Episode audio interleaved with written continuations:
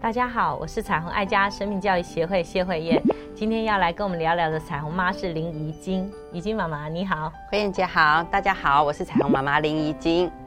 慧燕姐，我今天要来分享我大女儿的一个例子。嗯，啊，她在幼稚园的时候啊，我跟先生对他的呃教养方式就是比较偏向是快乐学习。对，啊，所以只要他有兴趣的才艺，是好，我们都鼓励他去上，多去尝试。是啊。那但是他常常就是在才艺上不到一半的时候，哦，就说他不想上了。嗯啊，那我说，哎，刚开始也是你说想上的啊，举凡像画画课啊、直排轮，啊，或者甚至是儿童律动这么开心，大部分的小朋友都会觉得很有趣的课后班才艺，但是他都很容易上不到一半就说他不想上。OK，那呃，我跟爸爸的原则就是，好，那刚开始是你说你想要上的。那你现在你想清楚，又决定不要上了，那之后我们就不能再上相同的才艺项目。那他也同意。好，那他小学的呃，他现在小一，那他课后的呃活动，他自己选择了钢琴。哇，对，然后爸爸也建议他上小提琴。嗯，对，那他刚开始也是热情十足，但是差不多两个月之后又说不想上了。嗯，好，然后特别是他每天对于呃。呃，固定要练琴这件事情，他就找尽借口，找尽借口，呃啊，一下肚子痛啊，一下好累啊，功课没完成啊，就是要排除万难，就是不想要练这个琴，对啊，然后让我跟爸爸也觉得说啊，这样子不行，嗯，对。我相信哈，现在很多的孩子哈，真的是兴趣广泛哈，好像也有很多的服务单位要让我们的孩子可以呃学习很多很多能力。但是从某面看哈，孩子真的是知道学这个的意义吗？有时候是看着别人练，看着别人玩，好像觉得还蛮好的。可是当自己参与的时候，就发现是要付代价了。嗯，不管是游戏啦，或者是任何一个技能哈，都是需要反复练习。特别是钢琴这件事情哈，那真的是每个礼拜哈要检验你每天练习的这个成果的时候，是还蛮有压力的。所以，如果孩子真的不是那么明确的时候，可不可以多一点时间是在一个团体的活动，或者是一个集体的游戏里面去认识音乐的属性啦，或是认识所谓的律动啊，或是认识说美学。而不是要赶快进入所谓的技术面，那让我们的孩子足够的养足的那个胃口跟他的羡慕的时候，呃，家长才开始付上代价，因为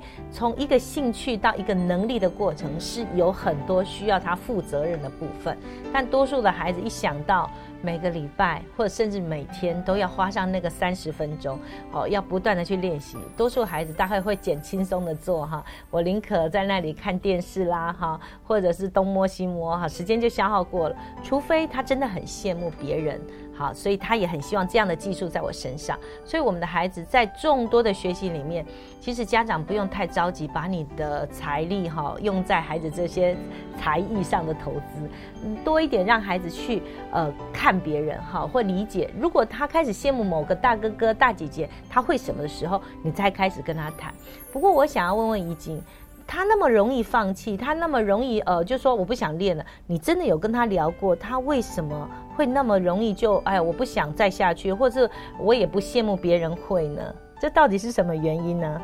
其实他刚开始也是会看很多的影片啊，或者甚至是演奏会。那他很很羡慕，很希望自己也可以成为台上的那一位。嗯啊，那所以我们在他遇到瓶颈的时候，不想练琴的时候，我们都会鼓励他。嗯，我说，哎，你看啊，你只要努力一段时间啊，你很喜欢穿小礼服，对不对？你你就可以上台表演啊，穿着你最爱的小礼服。啊，对，但是啊，类似的鼓励方式啊，好像还是引不起他的动力。哦，对，那。呃，刚好我在啊，他小一的时候啊，我又生了弟弟，嗯，对，然后呃，因为我的时间，然后以及陪伴啊，还有我的体力、精神各方面都相对的被切割，嗯，所以其实，在他想要放弃的时候，哎，我就可能不像幼稚园啊，OK，那你就呃选择下一样吧，呃呃呃，这一次我对他的态度是比较是，你就练，时间到你就练。好，因为我等一下要去喂奶、换尿布、煮饭。嗯，好，我等一下再回来看你，你这个时间你就把它完成就对了。嗯，就有一点半强迫他。是，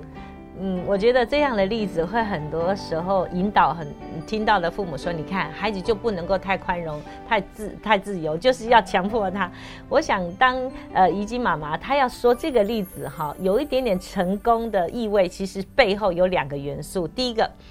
他花了六年，长达六年时间，专一的陪他的孩子，看起来时间是从容的。所以当孩子开始呃说他不要这个不要那个，他有足够的缓和时间去理解孩子，甚至让孩子再去尝试别的。看起来呢，好像他浪费了一些时间。可是你有没有想过，在他六年后，当他有老二出来的时候，他是足够的明确的告诉孩子指令说，这时候你该去做什么。所以你在看别人成功的经验的时候，你需要思考他背后有一些呃相对的付出，所以他才会达到成功。所以你不能截取说，因为他下了一个指令，叫孩子一定要自己去完成。我现在没有时间理你了，我要去照顾弟弟了。感觉到说，你看妈妈太多时间关注孩子，其实不是相反的哈。其实你要知道，已经妈妈她是花了六年时间去理解孩子，所以那样的关系是信任的。那样的关系在督促的时候是足以让孩子知道是安全感的，不会因为你有弟弟你就不理我了，不会因为有弟弟你就不管我了。所以你现在只管要我能够学会钢琴，哈，学会这个。我相信那个爱足够的时候，他独立自主就产生了。那我想这个事情是需要理清。第二个是。在这个孩子他的成熟的过程，一个很害怕面对所谓的呃成果展，或者是一个呃所谓的要有效的产出一个学习成效的时候，很多孩子怕达不到，以至于他在中途就放弃，因为可能他是过度要求自己完美，或者是他很害怕失败，都有可能。那所以孩子的那个挫折容忍力，在过程中他已经尝试很多次了，所以当妈妈选定某一项的专业或是才能的时候，他也发现。他已经尝试过这么多了，好吧？那妈妈也觉得我应该去练琴，我就去练。所以他的成功是有背后两个很关键的元素，足以厚实到让这个孩子可以自己独立去面对。所以当如果你跟孩子的时间不够从容，你们的信任感不够，所以当你发号施令，当你要他独立去完成的时候，其实你的支点是不足以让孩子可以有勇气去面对这个挫折。其实你要知道，练任何一个才能，或者是变成一种能力。的过程是挫折比成就感多的，所以。在我们成年人的世界都如此，更何况一个正在发展中的孩子，你只能够加诸很多的游戏，或者是短期的设定目标，让每一个小目标达成的时候，都让他有成就感，让他可以在迈向下一个环节的时候带来一个好吧，我再试试看。否则，我觉得放弃是很容易，但是能不能让孩子在一个尝试的短期的成就感里面，对自己有一个宣言，说你看我做得到，因为做得到的这种胜任感，这。种所谓的尊严感跟自信的光彩，可以建构他下一个在努力或是面对下一个挫折的时候的一种基础能力。然后，特别是呃，我女儿在这个呃转变的过程当中，哎，我原本跟爸爸都还很担心，哎，她对事情的那个坚毅坚毅力呀、持续度都不够。嗯，对，没想到呃，影响他的关键人物居然是他的弟弟哦啊，因为弟弟现在已经十一个月了，跟姐姐的互动越来越多。哦，那每每那个姐姐在练琴的时候，弟弟都好喜欢爬到她旁边去，然后每次姐姐讲一弹钢琴，姐弟弟就会尖叫，然后开心大笑，哦，拍拍手都来了。对，然后我就会在旁边啦，我就说姐姐，你看你好棒哦，你看弟弟好喜欢你弹钢琴，嗯，对，你看弟弟好崇拜你哦，我相信弟弟长大一定是非常的喜欢音乐，因为有一个很棒的姐姐从小就弹钢琴给他听，哇，那姐姐也因着这个弟弟哦对他的这个这份崇拜啊，让他产生了荣誉感，嗯，哦，让姐姐觉得哎，那我想要把这件事做得更好，太棒了。而且不单单就在钢琴或练琴这件事情上，举凡各个领域、各个层面，哎，这个姐姐开始觉得我要成为一个最棒的榜样。嗯，对。这真是一个非常棒的例子哈，等待他的成熟，然后又加上环境多了一个因子哈，促成这个孩子的成熟速度加快哈。有时候我们会担心说，哎呀，独生女已经这么久了，突然来一个老二，会不会变成两个一种呃竞争的力量哈。我相信那个怡经妈妈，你已经做了很好的布局哈，让家庭多了这个分子是来帮助姐姐的哈。姐姐没有一点那种好像妈妈被剥夺了哈，妈妈哈好像要去忙弟弟，以至于我是失落了。她竟然有一个崇拜的这个弟弟哈，这样子希望听见他的琴声，所以他也加快他想要弹得更棒的这样子一个时间点。我觉得这真是一个美好的开始哈。你看同才的互动，这个兄弟姐妹的情谊，常常催促我们成为一个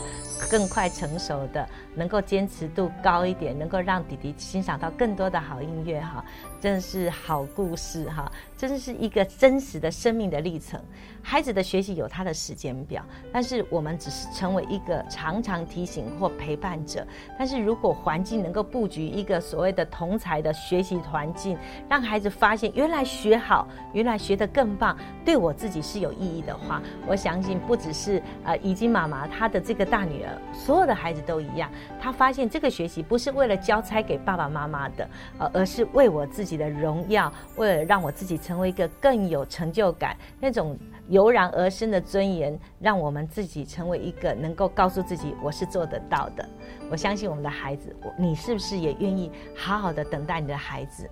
让我们一起看重孩子的生命力，让每个家庭婚姻更亲爱，儿童生命更精彩。